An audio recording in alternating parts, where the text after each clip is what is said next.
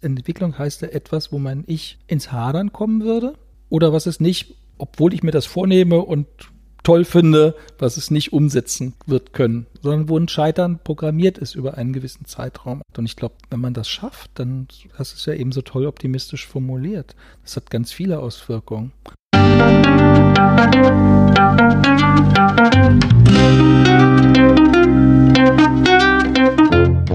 Schön, dass du wieder reinhörst.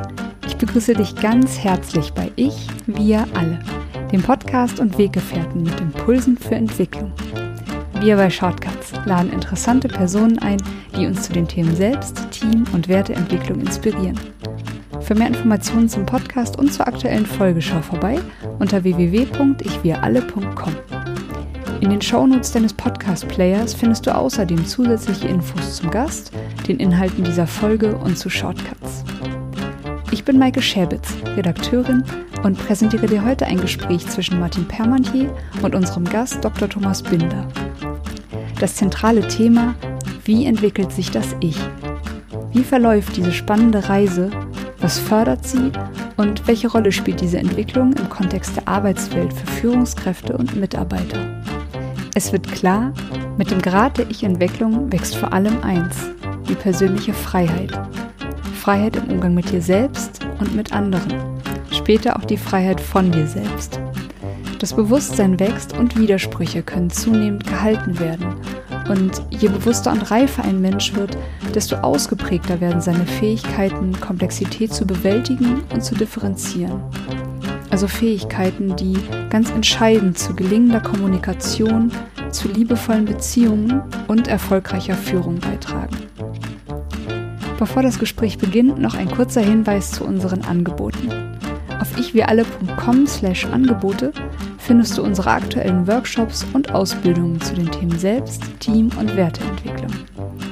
Und jetzt wünsche ich dir ganz viel Inspiration und Freude beim Hören. Audio ab.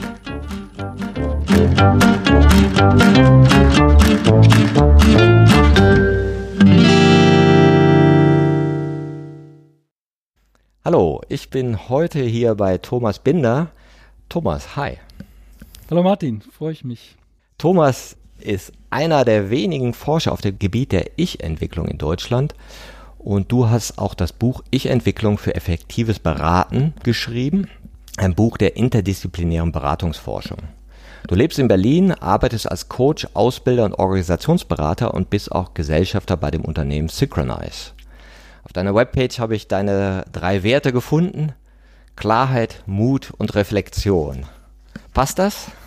Die passen ganz gut und ähm, also die versuche ich in meinem Leben und für mich als Mensch, aber auch in meinen Beratungen immer wieder umzusetzen. Manchmal mit größerem, manchmal mit weniger Erfolg. Insgesamt bin ich ganz zufrieden. Ich denke aber auch, dass auch diese Werte so förderlich sind für Entwicklung. Mhm. Weil Mut heißt ja, über seine vielleicht Bequemlichkeit, über seine eigene Grenze etwas hinauszugehen und zu gucken, was ist denn da noch dahinter auch. So, und da haben wir ja Chancen in Entwicklung zu kommen. Und Klarheit brauchst auch sozusagen zu wissen, wo bin ich denn überhaupt verortet als Mensch oder in diesem Kontext oder in dieser Situation. Und Reflexion brauche ich, um nicht so zu handeln, wie mein Betriebssystem es mir gerade vorgibt. Ja. Kann naja. man sagen. Und Entwicklung findet ja. halt jenseits der Komfortzone statt. Ne? Ja. Also die Wachstumszone braucht ja immer so ein bisschen Mut. Wie bist du eigentlich zur Ich-Entwicklung gekommen und was ist das überhaupt genau? Ich bin vor, ich muss jetzt mal nachrechnen, aber um die 27 Jahre müsste das schon her sein.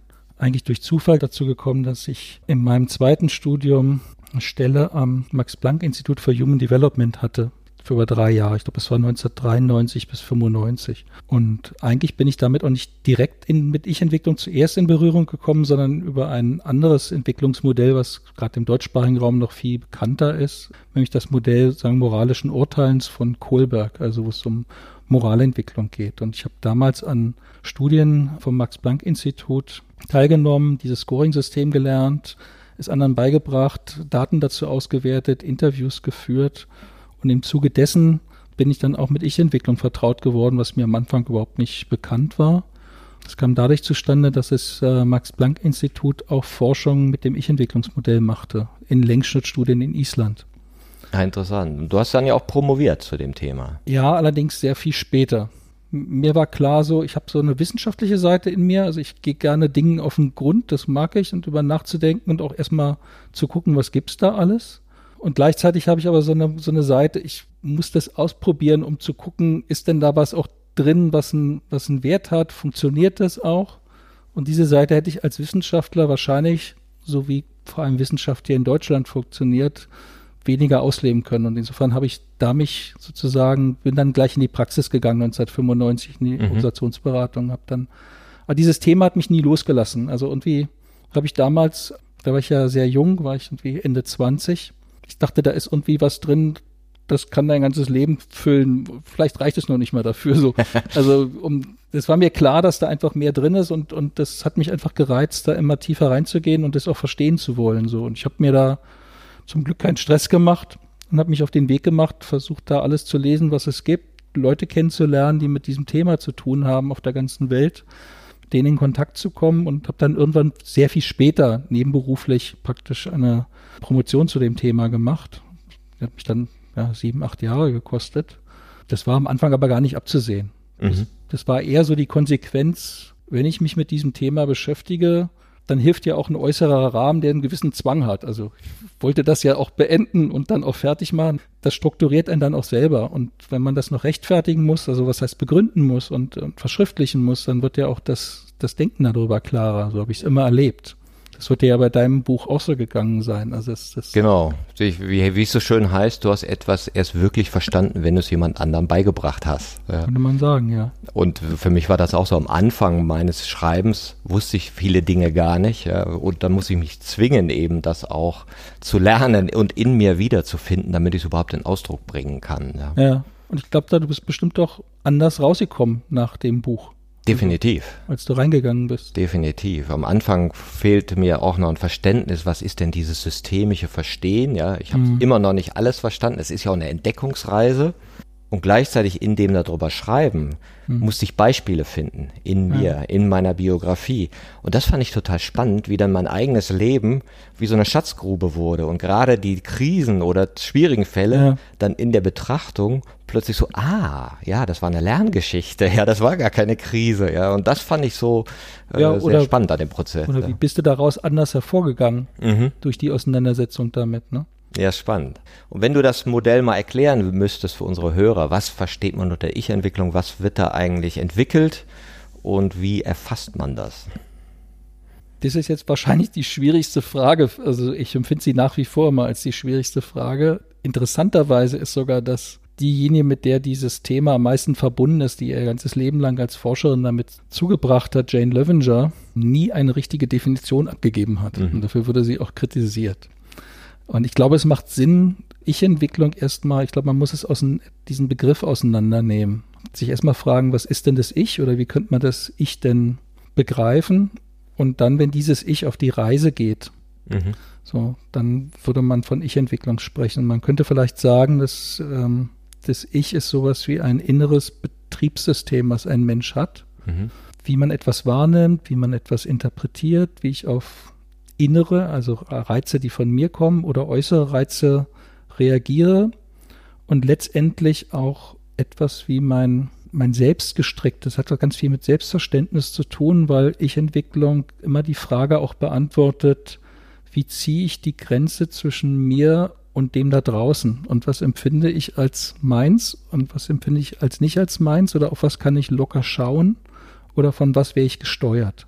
Mhm. So könnte man vielleicht das Ich versuchen zu erklären. Und dieses Ich kann, und das fand ich immer das Faszinierende, dass dieses Ich nicht einfach irgendwie auf diese Reise geht, sondern dass es eine Form von Logik hat, wenn es auf die Reise geht. Mhm. So, das heißt Logik, das, was man als Stufenabfolge praktisch beschreiben kann. Mhm. Oder ich nenne das universelle Entwicklungssequenz, weil die finde ich in allen Kulturen wieder, die scheint auch wirklich kulturunabhängig zu sein und auch schon lange eigentlich verstanden worden zu sein, bevor sich irgendwann in den, ab den 60er Jahren Psychologen wirklich empirisch mit dieser Frage beschäftigt haben. Und man könnte vielleicht sagen, Ich-Entwicklung ist so etwas, was die Reise eines Menschen beschreibt, von erstmal ganz impulsiv zu handeln, dann sag ich mal, diese Impulse in den Griff zu kriegen, in die Selbstorientierung zu gehen, Teil von etwas zu werden, äh, mit das, was man als konformistisch bezeichnet, dann auch, sich aus diesem Konformismus wieder zu befreien. Ich nenne das immer die erste Reise der Erwachsenen,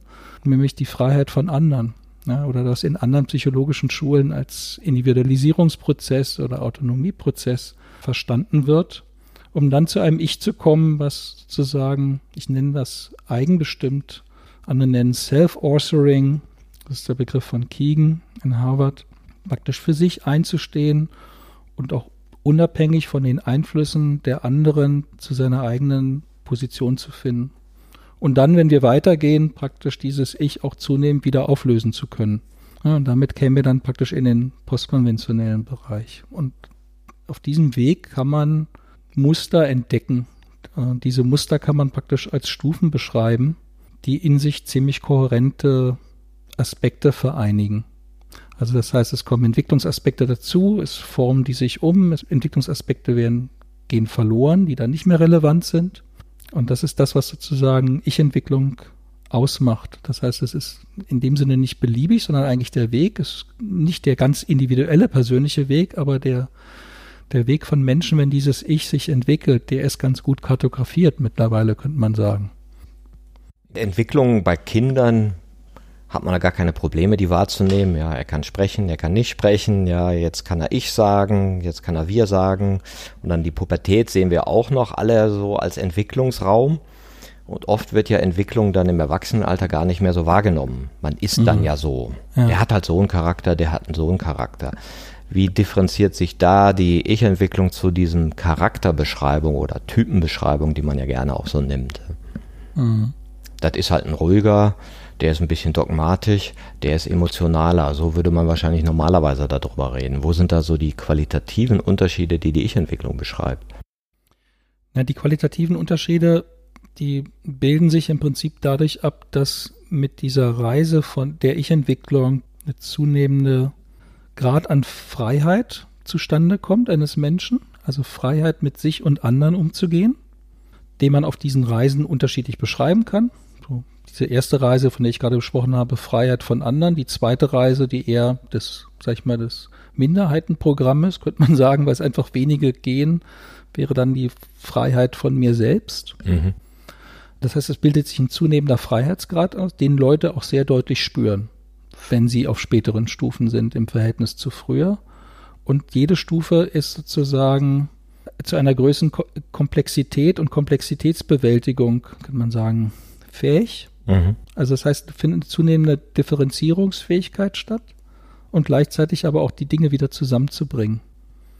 Ich habe mal eine Beschreibung gehört, wo einer sagte, das eine ist, sich seiner Gedanken bewusst zu werden und das mhm. nächste ist, seiner Gefühle bewusst zu werden.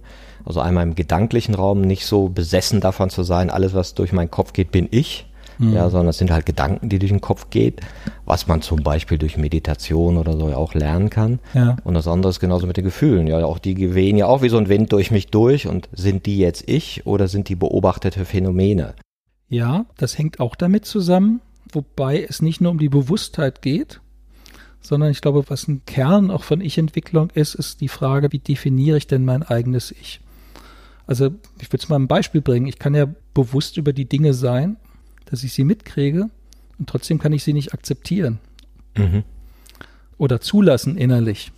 Das ist ja beispielsweise das, was man bei Menschen auf sehr späten Stufen sieht, dass die in der Lage sind, sehr unterschiedliche positive und negative Aspekte ihres eigenen Seins ziemlich vorurteilsfrei wahrzunehmen, sie auch äußern zu können und sie auch annehmen zu können, ohne sich schön zu glätten.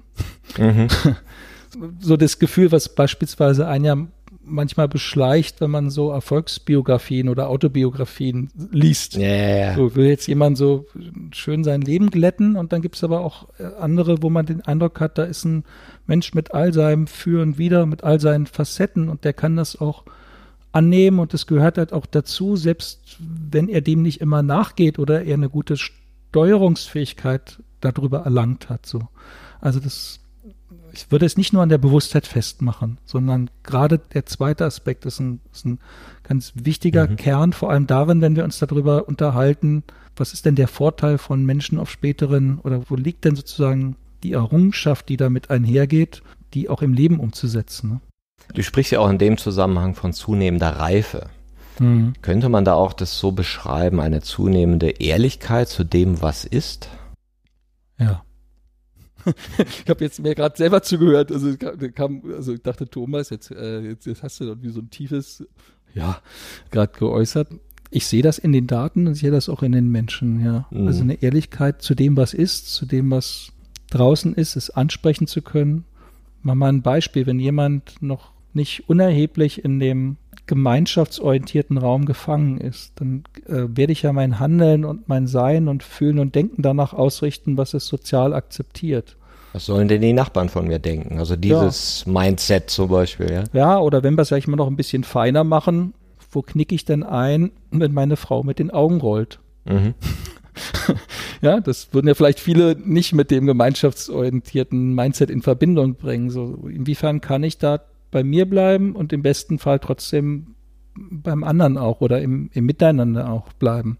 Und das hat ja was von Freiheitsgrad auch damit zu tun.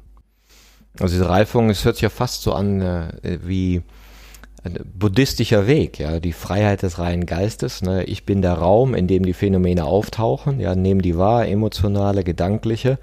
Und normalerweise sind wir nicht in diesem Raum, wo ja. wir diese Phänomene wahrnehmen, sondern wir sind die, weil wir uns damit identifizieren, weil wir verhakt sind, weil wir uns an Gefühle binden und sagen, du mhm. hast komisch geguckt und deswegen habe ich jetzt eine ja. Wertung und an diese Wertung klebe ich jetzt mein Ich. ja. ja.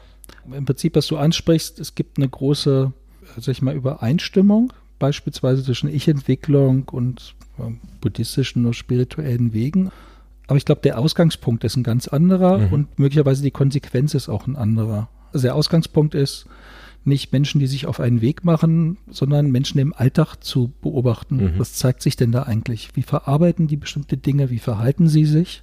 Was ist ihnen möglich? Was ist ihnen auf einer bestimmten Entwicklungsstufe systematisch noch nicht möglich?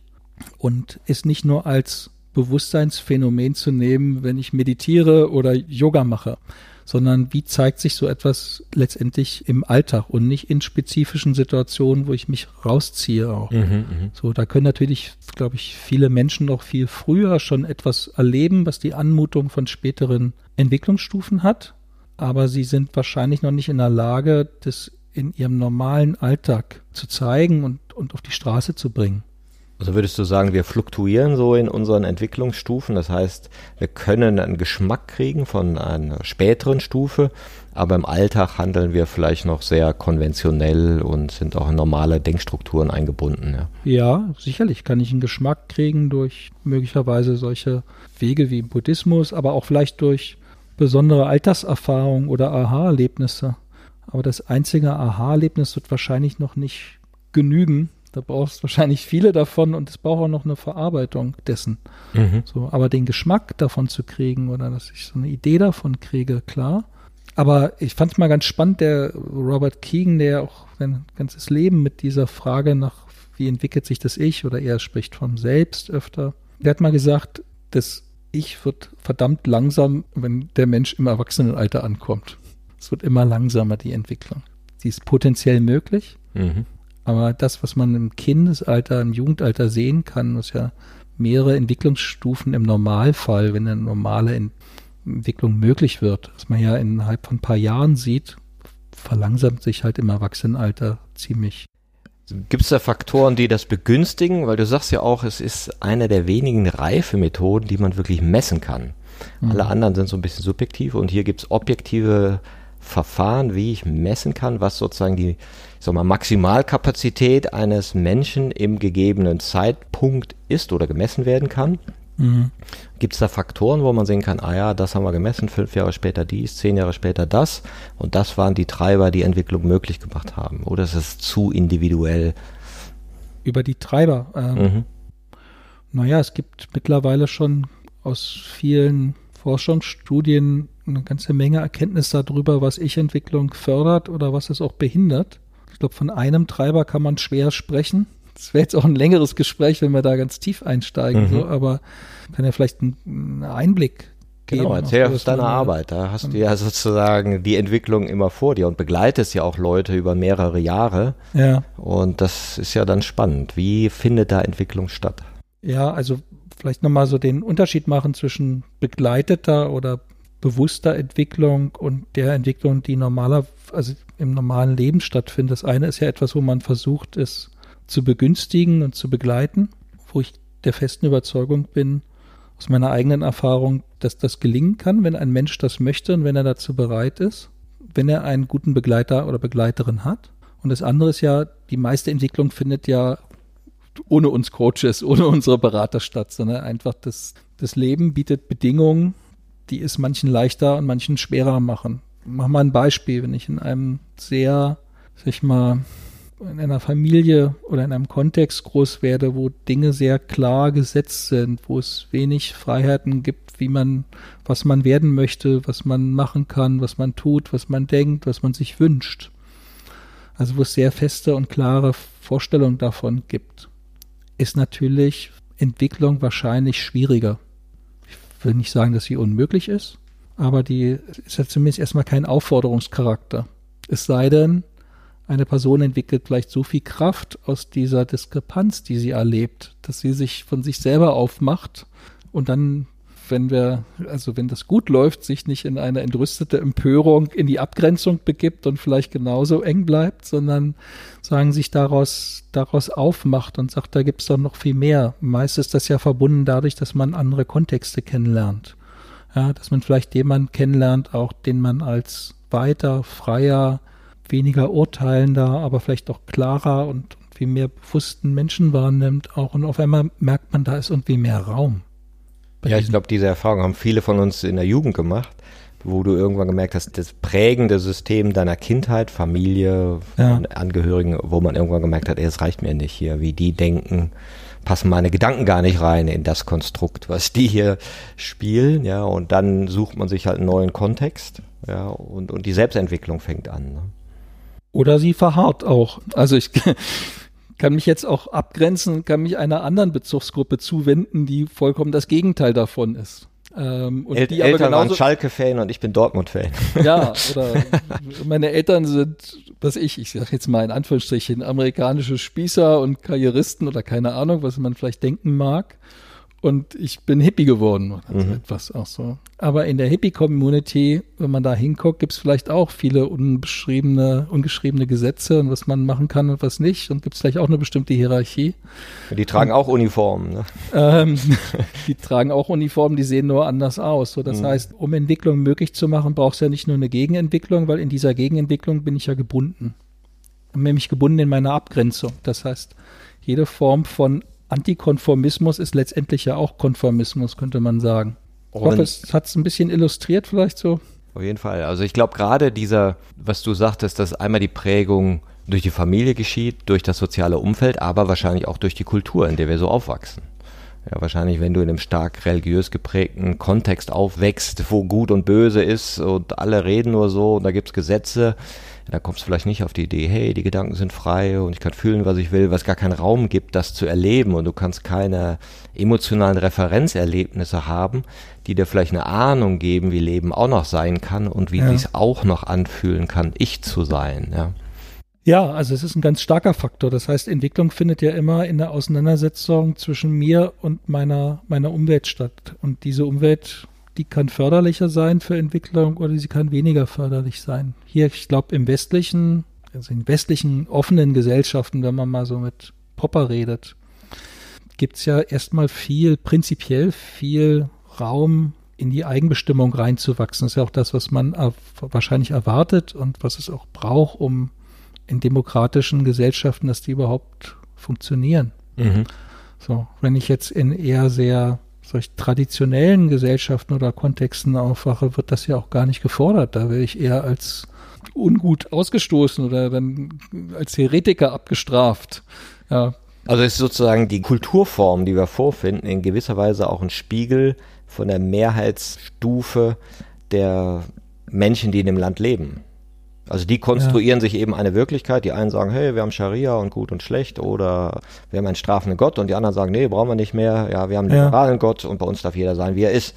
Ja, also da ja. die Ich-Entwicklung formt die Kultur oder formt die Kultur die Ich-Entwicklung oder die sind so in Interaktion wahrscheinlich. Ne? Ja, und auch was du jetzt ansprichst, beispielsweise wie Menschen über Glauben, Religiosität sprechen, das ist ja auch ganz unterschiedlich, je nachdem, auf welcher Entwicklungsstufe ich mich befinde. Es gibt ja ganze Forschung darüber von Fowler, in Amerika, der Theologe und gleichzeitig Entwicklungspsychologe war oder ist, ich glaube, er lebt noch, der sich diesem ganzen Phänomen gewidmet hat. Und wenn man da Interviews zuhört, also die er geführt hat mit Menschen, die der gleichen Glaubensrichtung sozusagen angehören, dann merkt man, wie sich immer mehr Räume öffnen und wie praktisch immer mehr die Form in den Hintergrund tritt mhm. und eher die Idee in den Vordergrund tritt. Mhm. So, das heißt, Menschen machen sich auch mit zunehmender Entwicklung immer mehr frei von bestimmten Vorstellungen von Form.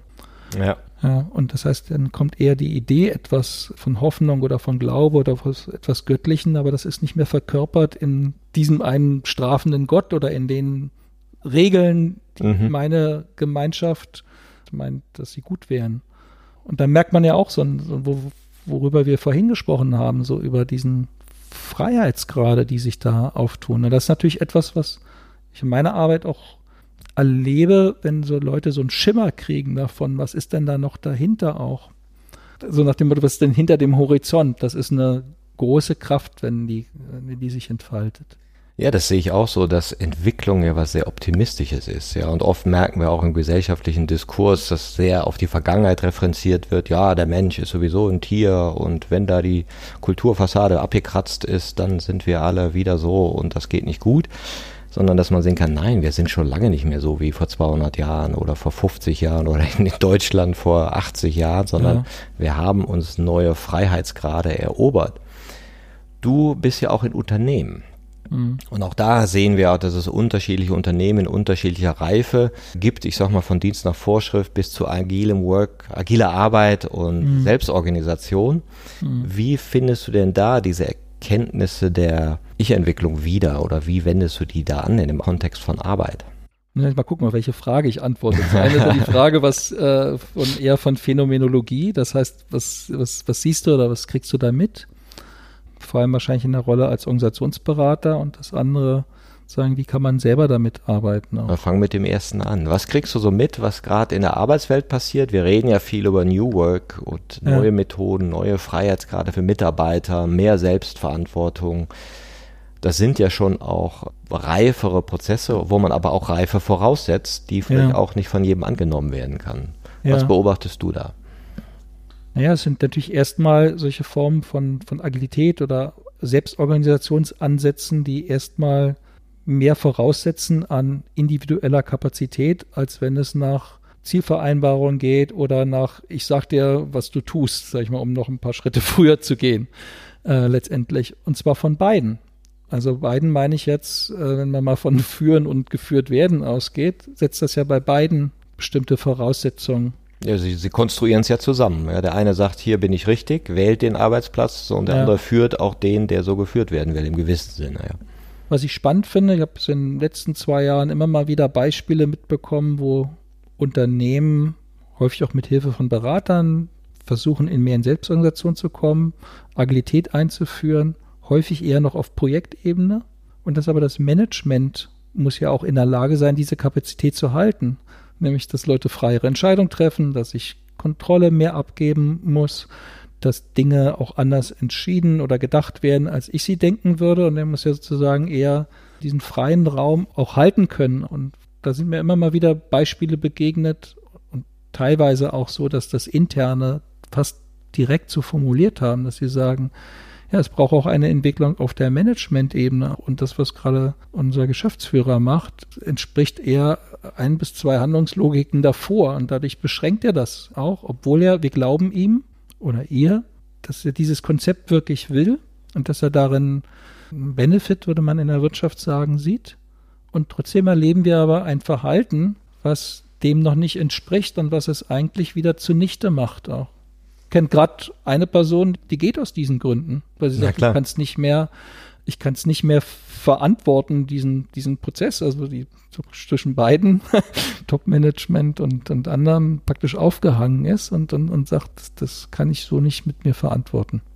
Ja, ich glaube, das ist vielen bekannt, dass manche Top-Manager eben eine sehr rationalistische Sicht haben, sehr von Zahlen getrieben und Effizienz getrieben oder teilweise Scheineffizienzen getrieben und dann die Eigenbestimmung der Mitarbeiter vielleicht zu kurz kommt, weil der nicht den Raum geben kann.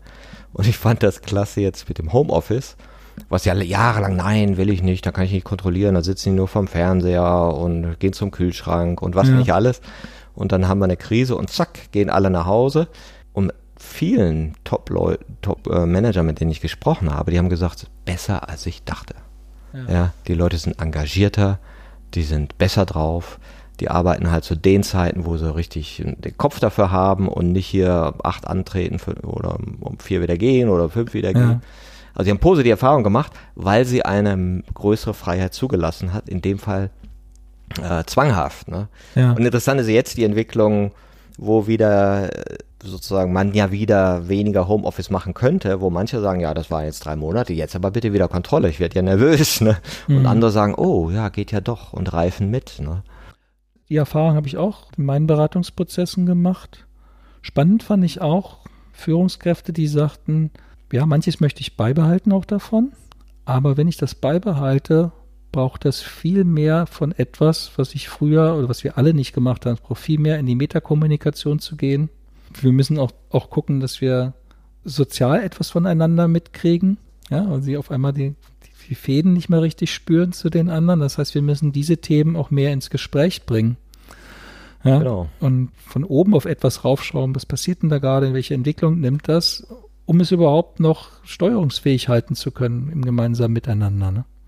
Genau, diese emotionale Ebene muss reinkommen. Und das fand ich auch interessant. Wir haben gestern auch mit Leuten gesprochen, wo es darum ging, in Videocalls werden wir plötzlich so sachlich und alle sagen, ja, die sind effizienter, man muss ja nicht mehr reisen und alle kommen pünktlich, man kommt zur Sache und hält sich knapp, ja, und dann sage ich, okay, wie fühlt sich das denn jetzt nach drei Monaten an?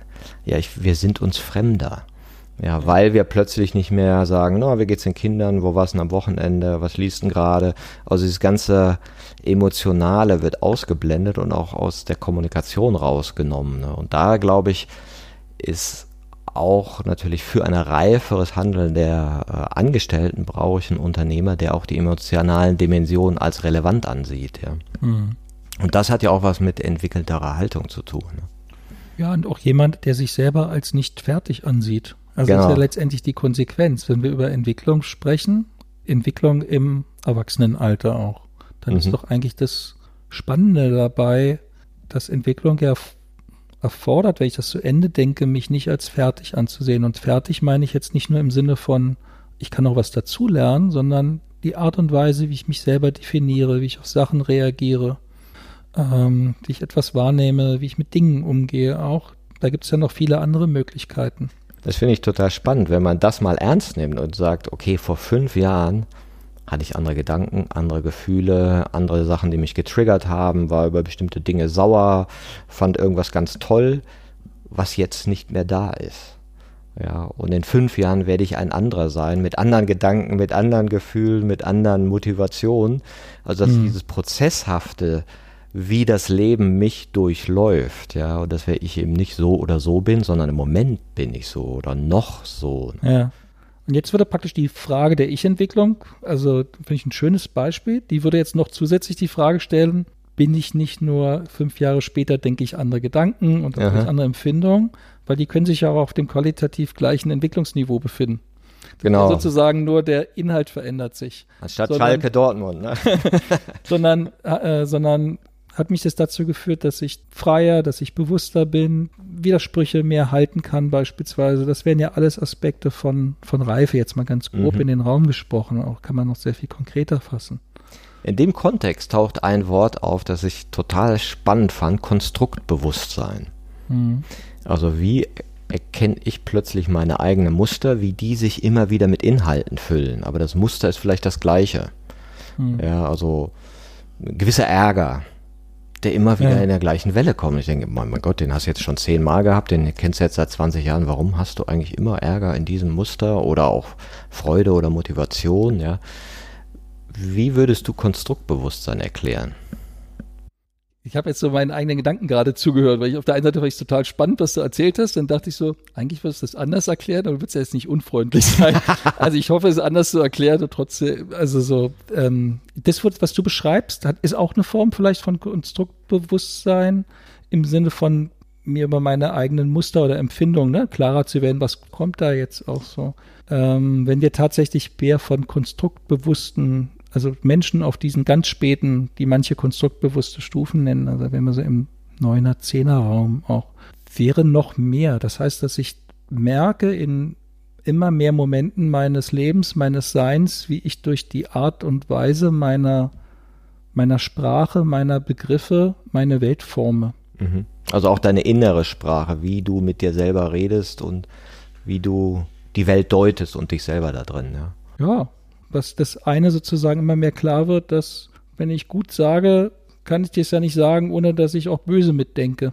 Mhm. Oder was ist sozusagen mein inneres Bild von kritisieren? Vorstellen, dass das auf, was mein Eindruck auf später ein Mensch ist, dass auch Kritik eine ganz andere Form von innerem Bild eigentlich kriegt und vielleicht ist das Wort gar nicht mehr stimmig. Mhm, mh. Weil es nicht mehr den inneren Empfinden entspricht, sozusagen. Aber ein hohes Bewusstsein darüber, wie man durch seine eigenen Begriffe, durch seine eigenen Kriterien, die man anlegt und dich brauche, um in dieser Welt lebensfähig zu sein. Also mein Ich ist ja dafür da, dass es wahrnimmt, dass es Unterscheidungen treffen kann, um Unterscheidung treffen zu können, muss ich irgendwie auch ins Werten gehen. Jetzt ist aber die Frage, passiert dieses Werten unbewusst? Auf welchen Grundlagen? Oder, oder mache ich das und könnte auch anders werten? Auch so. Also, das ist ja eine Frage von eher von Ich-Entwicklung. Das heißt, mein Ich braucht ja so etwas, um lebensfähig zu sein, in mich in dieser Welt orientieren zu können. Und gleichzeitig ist aber auch die Frage, wie strickt sich denn mein Ich eigentlich diese Welt? Und Menschen, die sozusagen das im hohen Maße in ihrem Leben reinlegen. Die haben sozusagen wie eine zweite Bewusstseinsebene, könnte man sagen, die sich entwickelt, aus dem Ich, was reagiert in diesem Moment und gleichzeitig ein Ich, was draufschaut, was, mhm. was dieses Ich anguckt, was da gerade reagiert. Und das auch mit dem in Gespräch gehen kann. Mhm. Und da sind wir wieder ein bisschen beim Freiheitsbegriff. Wenn mir das möglich ist, dann bin ich ja immer möglich, mehr möglich, Dinge auch vollkommen anders zu gestalten, als ich vorher in der Lage war. Dazu gehört wahrscheinlich auch, sich selber in seiner eigenen Vielheit wahrzunehmen. Ja, und auch sich selber in seinen ganzen Entwicklungsbezugsräumen, sage ich mal, zu sehen, weil natürlich haben wir ja noch Prägung von früher. Was sollen denn die Nachbarn denken? Wenn ja. du das machst, dann mögen die dich nicht. Und all diese Glaubenssätze, die ja manchmal auch nonverbal in uns drin hängen, dass die dann bewusster werden und nicht mehr die Dominanten sind, nach denen wir reagieren, sondern wir sehen können, ah ja, okay, da wird dann, was sollen denn die Nachbarn denken, getriggert, aber mhm. ich muss nicht mehr drauf reagieren. Ne? Ja, möglicherweise kommt dieser Gedanke auch irgendwann nicht mehr auf. Weil es passiert, ja. Oder eher ah, genau, nicht, nicht, im Sinne von, uh, da muss ich jetzt aufpassen, sondern mhm. vielleicht eher aus einer Beziehung daraus, dass man jemand anders nicht beschämen möchte, was jemand anders nicht anders verbuchen kann. Mhm. Also das praktisch das aktive Mitdenken für das, was kann ein anderer Mensch verarbeiten oder vielleicht auch nicht verarbeiten. Und wenn ich das bewusst mache, kann ich mich ja auch begrenzen. Dann erlebe ich das Begrenzen aber nicht als Begrenzen, sondern erlebe dieses Begrenzen möglicherweise als eine freie Entscheidung.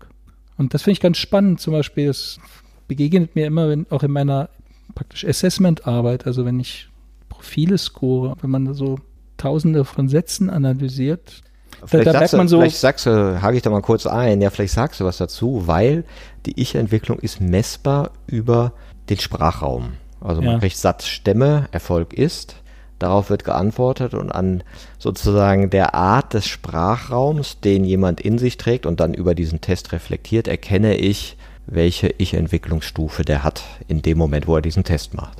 Ja.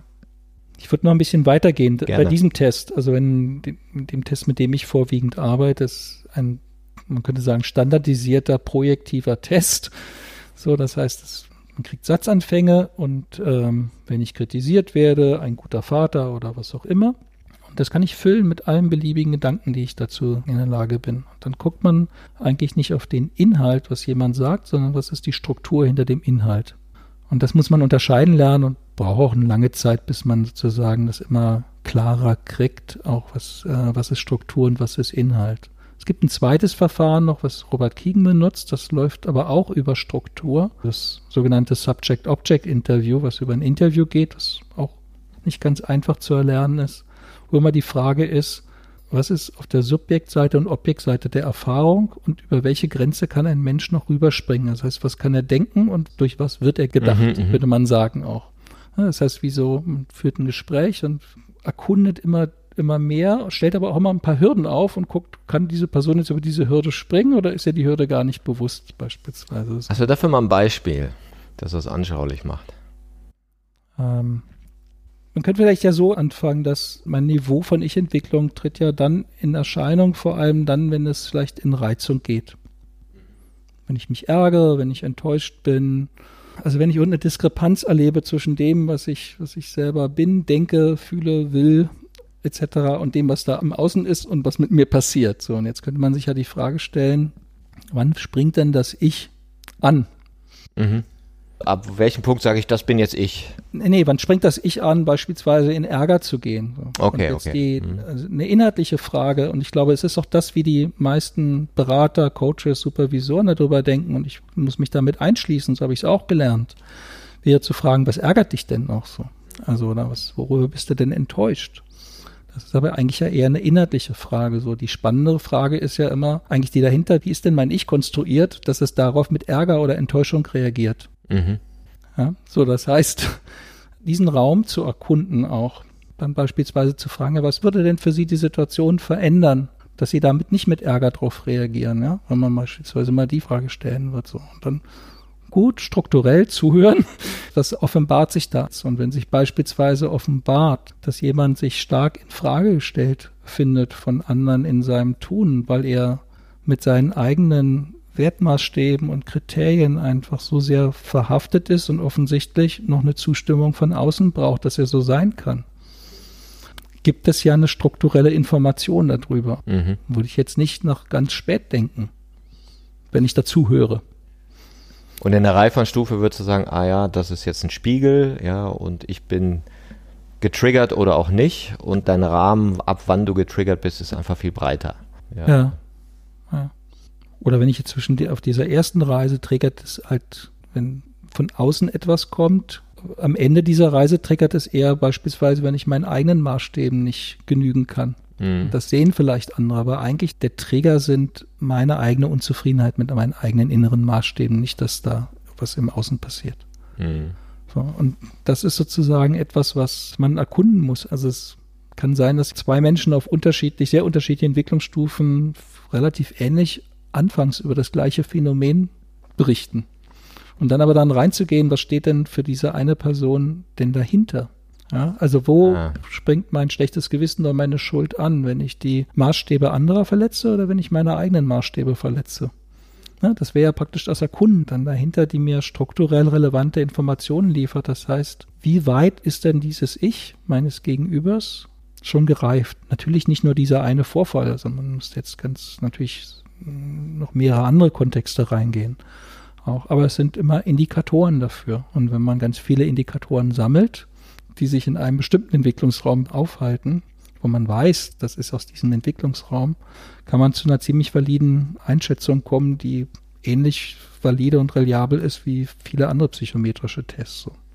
Also würdest du sagen, dass auch ein Teil der Entwicklung mit der Ich-Entwicklung darin besteht, sich anders zu sehen und die Phänomene in sich auch anders einsortieren zu können, mithilfe dieses Modells, ja, dass ich halt weiß, ah, okay, das ist hier, das ist hier, wo bin ich gerade in mir unterwegs, ja.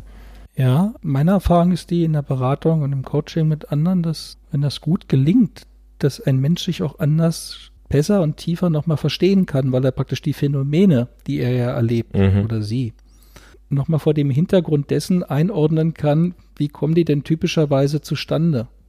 Weil bestimmte Phänomene erlebe ich in einem Entwicklungsraum mit einer viel höheren Wahrscheinlichkeit als in einem anderen Entwicklungsraum. Sind wir so als Mensch immer in einem? Es geht ja nicht sprunghaft, sondern wahrscheinlich graduell, so der Übergang in den nächsten Entwicklungsraum. Und manchmal habe ich auch so den Eindruck, dass in verschiedenen Rollen wir auch unterschiedliche mhm. Entwicklungsräume einnehmen. Das heißt, ich kann vielleicht privat sehr differenziert, tolerant und offen sein, aber im beruflichen Kontext, wo ich das gar nicht lebe, sondern mhm. eher dem Konstrukt folge, in das ich da eingebunden bin. Ne? Mhm.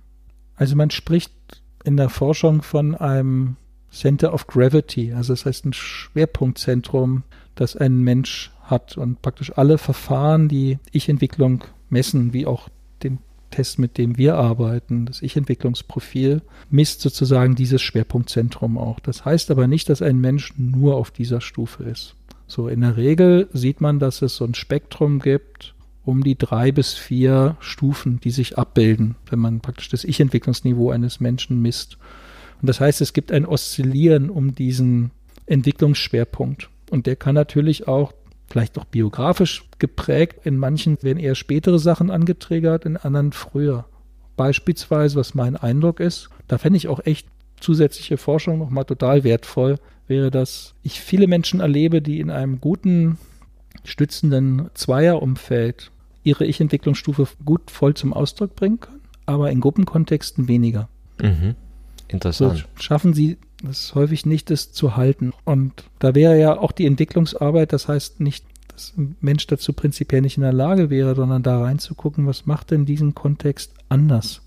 Mhm. Und wie reagierst du denn anders auf diesen Kontext? Kann jetzt ja auch sein, dass jemand einfach traumatische Erfahrung hat, dass er ins Schützen reingeht, wenn mehrere Menschen zusammen sind, beispielsweise, oder dass die Kultur in einer bestimmten Gruppe bestimmtes ermöglicht, runterhält äh, oder vielleicht auch fördert.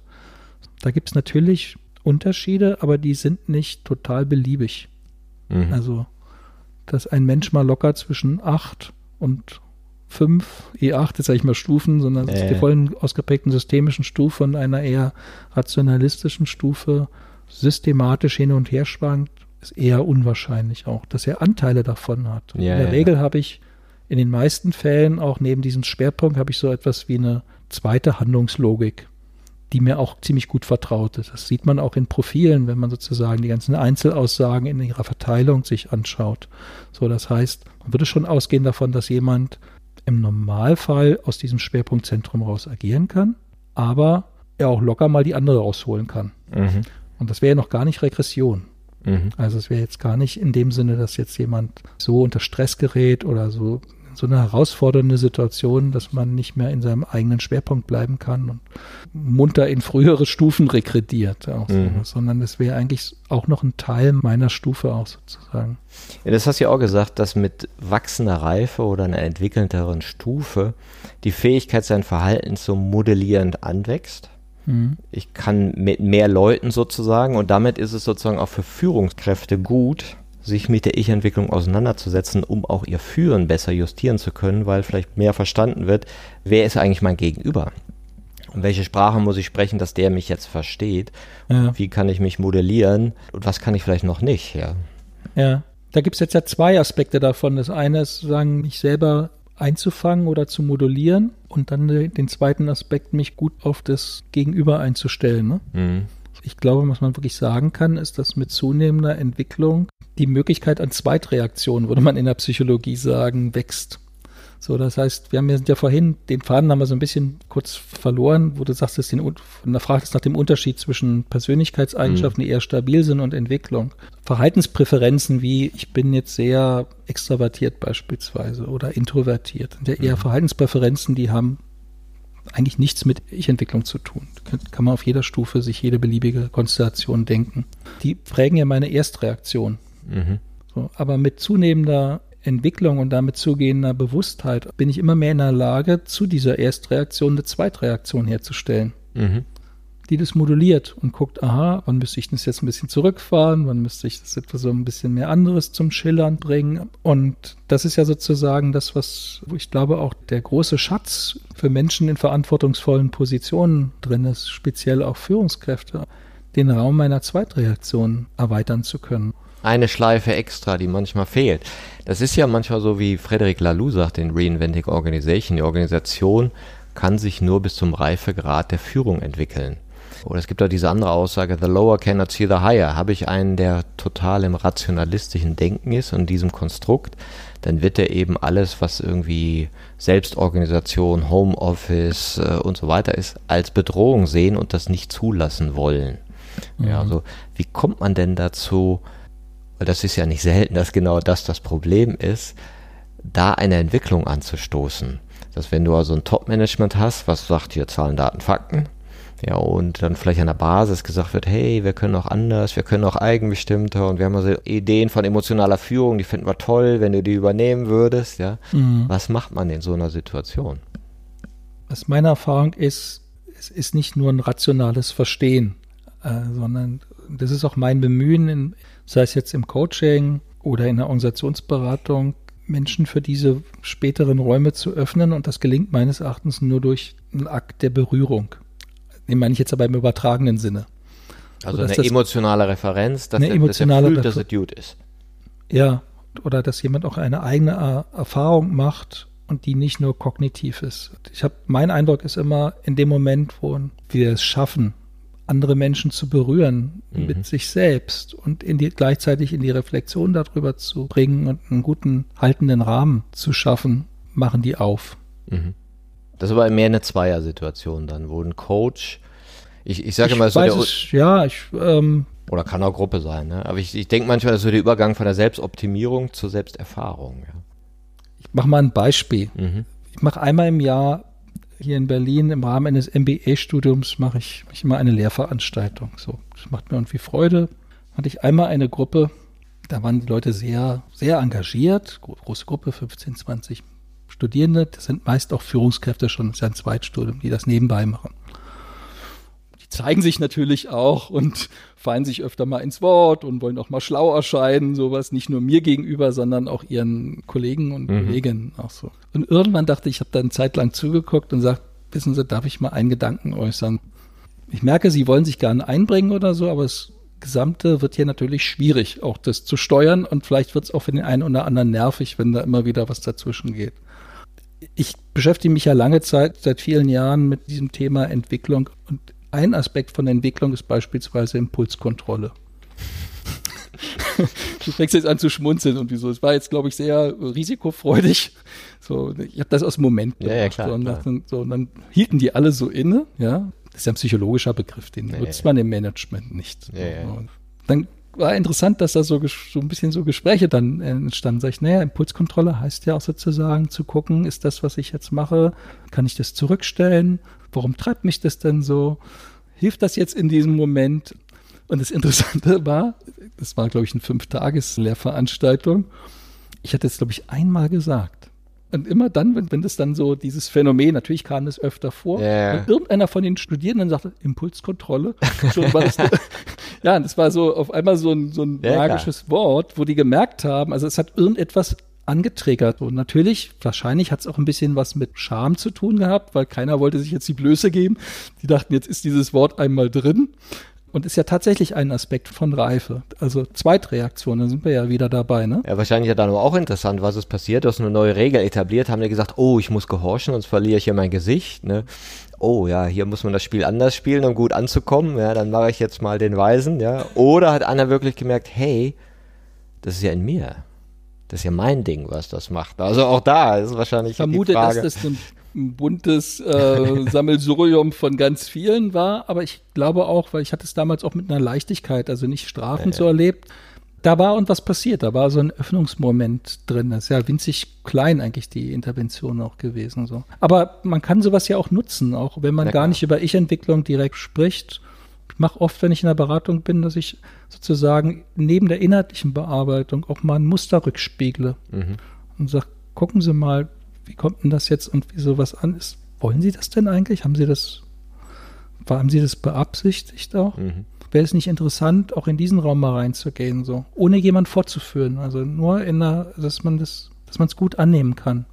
Wie gehst du denn mit deiner eigenen Entwicklung um? Hast du da Ziele? Lässt du dich coachen? Oder sagst du, das passiert halt so?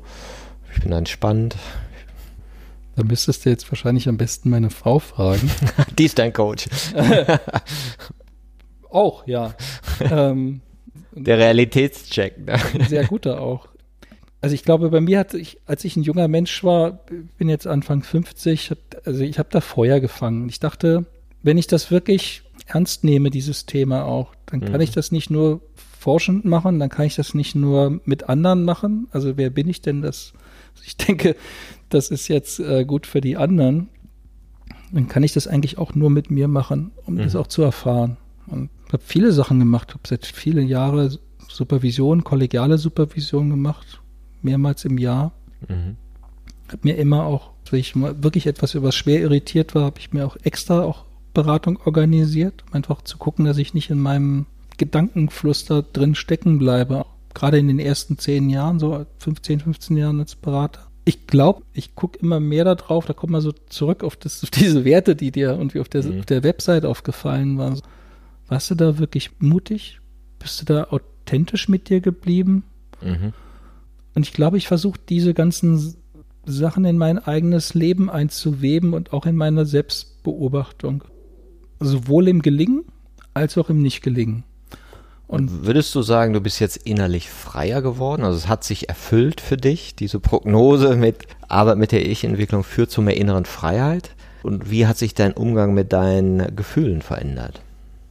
Ich empfinde das als eins der größten Geschenke, diese Freiheit, mehr Freiheit von anderen, mehr Freiheit mit mir selbst und auch da mehr reinzugehen. Das ist ein großes, wirklich befriedigendes Gefühl auch. Mhm. Was natürlich nicht immer, weil jeder kennt, egal, kennt anstrengende Situationen und ich kann das natürlich auch nicht immer halten. Aber grundsätzlich. Mhm. Vielleicht noch einmal zurückzugehen, meine Frau auch so, weil sie kennt sich mit diesem Thema auch sehr, sehr gut aus. Ähm, über die ganzen Jahre bleibt und wenig aus, wenn man mit mir zusammenleben äh, lebt, vielleicht würde sie sagen. Und wir machen das auch in unserem Alltag. Und das, wo ich sehr dankbar bin, ist, dass ich glaube, wir immer mehr in eine authentische Beziehung reinkommen, wo wir Dinge klären. Und natürlich ist das, weil wir uns lieben, ist das natürlich auch etwas, wo ich die extra Meile an Mut, die es vielleicht auch nochmal braucht, zu sagen, Moment, da ist was für mich nicht stimmig oder das möchte ich ansprechen oder was ist denn da oder mich verletzlich zu zeigen, was das ja, also mhm. ohne mit meiner eigenen Verletzlichkeit einen Weg zu finden, damit umzugehen, komme ich ja nicht in Entwicklung. Mhm. Speziell, wenn es um die späteren Stufen geht. Und da da habe ich ja tagtäglich Übungsmöglichkeiten oder wie miteinander. Das erfüllt mich mit großer Dankbarkeit auch. Schön. Was würdest du denn in Bezug auf die Ich-Entwicklung erforschen wollen, wenn du die freie Wahl hättest? Ich finde es immer mehr spannend. Ich habe immer meine Fühler versucht auszustrecken, nicht nur in Ich-Entwicklung zu bleiben, sondern Persönlichkeit oder wie Menschen funktionieren, wenn man diesen, das klingt so ein bisschen ingenieurtechnisch, dieser Begriff, versucht zu verstehen. Und da ist natürlich Ich-Entwicklung, ist, glaube ich, ein ganz zentraler Bestandteil der Persönlichkeit, die ganz viel moduliert. So wie Levenger früher mal gesagt hat, das ist wie so ein Master-Trade, der mhm. durch alles sich durchzieht, mhm. aber es ist natürlich nicht alles. So. Was ich spannend finde, auch durch Begegnungen von Menschen, weil mir dieses, ich glaube, ich bin aufmerksamer geworden, habe mich da selber mehr weitergebildet zu. Ich, was ich spannend finde, so den Zusammenhang mit Trauma, Psychotrauma und Ich-Entwicklung. Mhm. Und damit meine ich jetzt nicht einen schwerst traumatisierten, also da denkt man ja meist dran, wenn jemand ein schlimmes Kriegserlebnis hat oder Verkehrsunfall, jemand überfahren hat oder was auch immer, sondern das sind ja schwere Fälle. Ich glaube, was bei fast jedem ist, und ich würde mich da auch einschließen, sind ja so Mini-Traumata oder das, was man auch als Entwicklungstrauma, also eine Kette von immer bestimmten, über einen bestimmten Zeitraum schwer verarbeitbaren Erlebnissen auch aussieht. Und ich glaube, die hat jeder entweder so etwas oder Form von Mini-Traumata, die hindern einen danach nicht daran, gut in dieser Welt zu funktionieren, aber sie behindern einen, mich selbst zum Ausdruck zu bringen und dann vielleicht in schwierigen, belastenden Situationen einen guten, adäquaten Umgang damit zu finden. So. Und diesen Zusammenhang, mhm. das sind zwei vollkommen getrennte Forschungsgebiete. Auch der eine weiß von dem anderen Gebiet eigentlich nichts. Das eine ist eher ein klinisches Thema, das andere ist eher, fällt ja auch zwischen alle Stühle, zwischen Persönlichkeitspsychologie und Entwicklungspsychologie. Jetzt müsste ich ja schon mindestens mal drei Disziplinen zusammenbringen. Mhm. Und wenn ich es dann noch unter der Perspektive der, wie geht man damit um, dann müsste man es ja nochmal unter der Beratungs- oder Coaching-Perspektive nochmal betrachten. Aber diesen Zusammenhang näher zu betrachten auch, wo Menschen aufgrund von solchen Mini-Traumatisierungen, wo sie einfach nicht in der Mitte der Selbst sind, in Schutz gehen, in Rückzug oder in starke Konkurrenz, aggressiv verhalten, diesen Zusammenhang mehr zu durchleuchten, weil ich glaube, da ist ganz viel Schätze zu heben auch nochmal. Ich kann es nur in meiner eigenen Beratungsarbeit machen, indem ich mich da schlauer mache. Ich glaube, es leichter merke und versuche Vorgehen damit zu entwickeln. Aber das finde ich ein lohnenswertes Thema. Das ist spannend, weil ich habe jetzt im Zusammenhang mit Hypnotherapie und Familienstellen für mich auch so gesehen, ach schau mal, interessant, jemand kann eine gewisse Reife haben und trotzdem sind in früheren Stufen noch Energien gebunden. Man mhm. spricht ja manchmal von angehaltenen Gefühlen, weil ich als Zweijähriger die Mama verloren habe oder oder ja. Die sind dann schon total normal entwickelt, aber dann eine Ecke, mhm. wo einfach Energie hängt.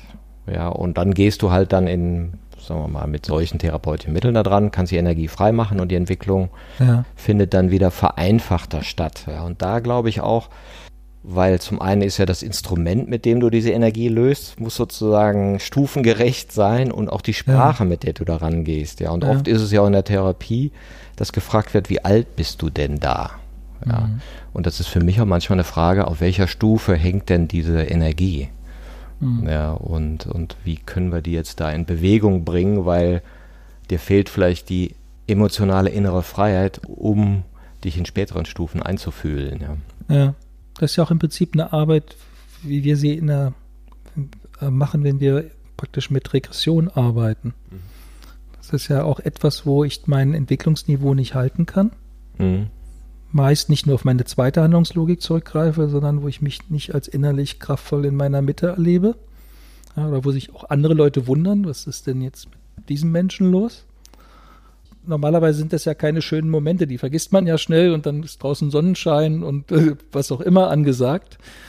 Aber auf eine gute Art und Weise einen Menschen da, da reinzuführen, sich mit dem auseinanderzusetzen und zu gucken, wie kann ich da einen Weg rausfinden, wie kann ich schneller mitkriegen, wann mich das packt. Auch einen Weg des Umgangs damit auch finden. So. Und da hilft natürlich, meines Erachtens finde ich auch total spannend, je weiter die Leute sind, umso leichter können sie sich meist damit auseinandersetzen, ist mein Eindruck weil ihr Ich einfach weiter und differenzierter ist und freier auch mehr zulässt. Trotzdem können sie total an einem bestimmten Punkt, der etwas mit ihrer Biografie zu tun hat, kommen sie vielleicht nicht ran. Aber das, könnte man sagen, das Betriebssystem ist eigentlich schon ganz gut gebaut dafür. Und dann gibt es aber halt diesen, diesen Crack, würde und wie Leonard Cohen sagen und wie sowas, ja, mhm. das und jetzt aber damit reinzugucken sozusagen, dass, dass Menschen wieder in ihre Kraft kommen und auch das in immer mehr Bereichen ihres Lebens zum Ausdruck bringen können. Das ist natürlich auch, das ist ja nicht nur befriedigend für den Kunden, das ist ja auch zutiefst befriedigend für mich, also und für jeden mhm. wahrscheinlich, der sowas macht. Ne?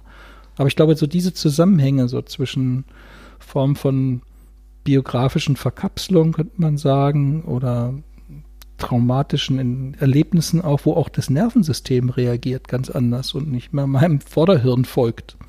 Ja klar, ich kann das bei mir selber sehen. Also die mhm. Qualität des Ärgers zeigt mir, wie weit ich regrediert bin. Mhm. Ja, und auch vielleicht, wo ich schauen kann, anstatt jetzt zum Außen zu schauen, die hat das gesagt und der hat das mhm. gesagt und deswegen, sondern wow, welcher kindliche Anteil in mir ist eigentlich getriggert und warum bin ich da nicht in Frieden mit mir? Warum kann ich diese Spannung nicht halten? Ja, weil da was noch nicht gesehen wurde oder noch nicht durchgefühlt, ja, noch nicht ja. so, hey, auch du darfst sein und auch dieses Gefühl darf sein und, und dass es nicht so hakt, ja. Ja, und letztendlich ist es ja auch eine Form von die Verantwortung für etwas zu nehmen, was zwar vielleicht im Außen auf mich prallt, aber die Verantwortung nicht beim anderen lassen, mit dem ich dann vielleicht auf Ärger darauf reagiere, sondern es mit mir auszumachen, was aber nicht unbedingt heißt, wenn ich in einem sozialen Kontext stehe, wo ich so etwas auch gut regeln muss, mhm. kann es ja nicht nur sein, es mit mir auszumachen, sondern eine Beziehung oder ein, auch vielleicht auch ein Team oder ein Arbeitskontext könnte ja schal werden,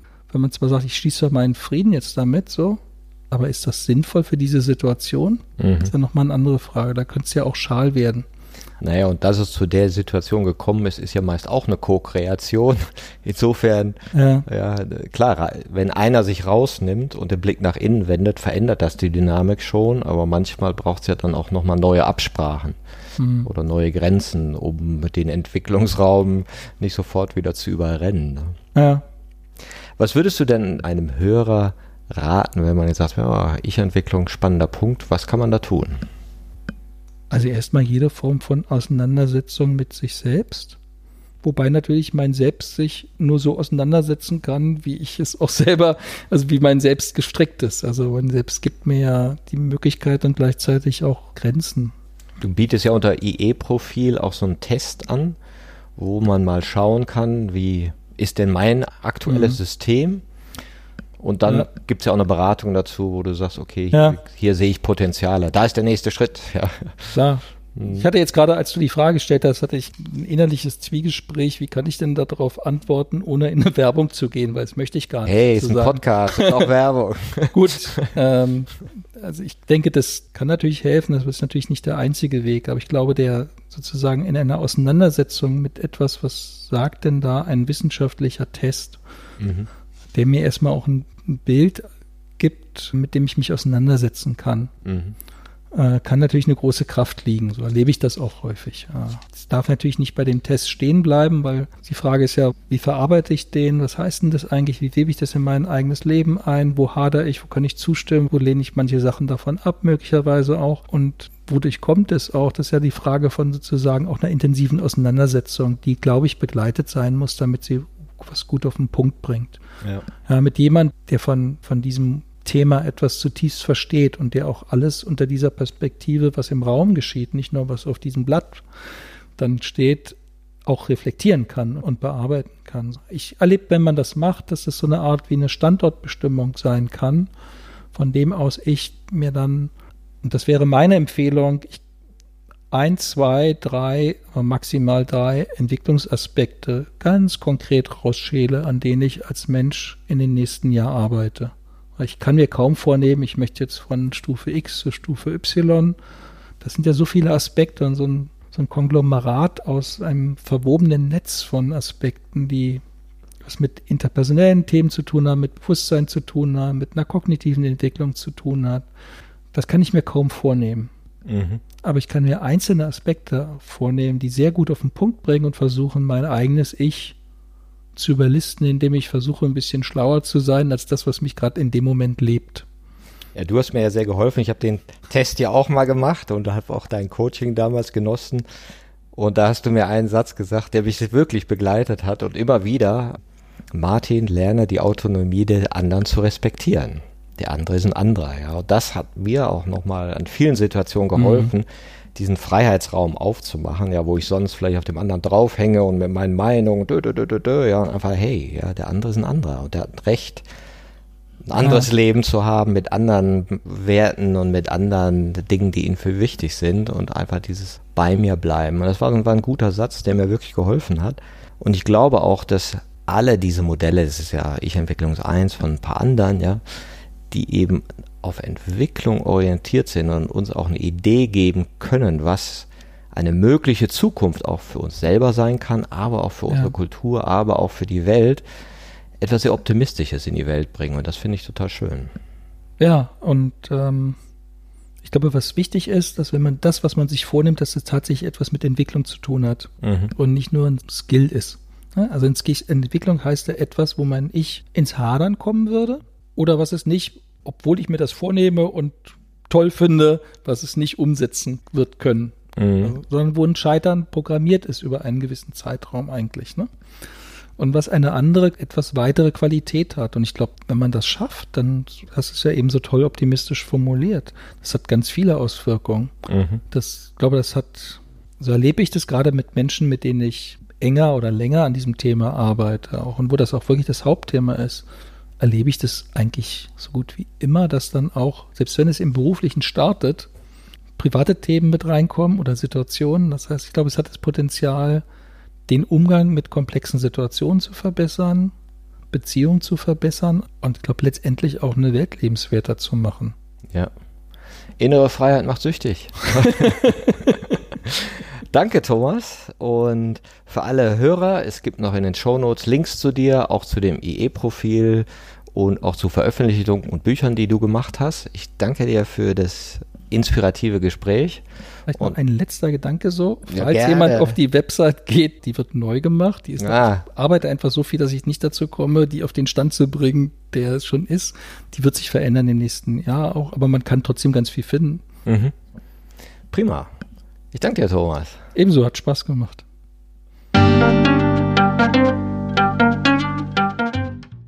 Das war eine Folge von Ich, wir alle, dem Podcast und Weggefährten mit Impulsen für Entwicklung. Wir bei Shortcuts begleiten und unterstützen Unternehmen bei der Entwicklung von zukunftsfähiger Führung, Kommunikation, Unternehmenskultur und Design. Mehr Infos zu unseren Angeboten, zum Podcast und der aktuellen Folge findest du unter www.ichwiralle.com. Wir freuen uns über dein Feedback zur Folge und deine Bewertung des Podcasts bei iTunes. Bitte stell uns gerne Fragen zum Podcast und mach Vorschläge für Themen und Interviewpartner, die dich interessieren würden. Und zu guter Letzt, schau gerne bei uns in Berlin-Kreuzberg vorbei. Wir lieben Besuch.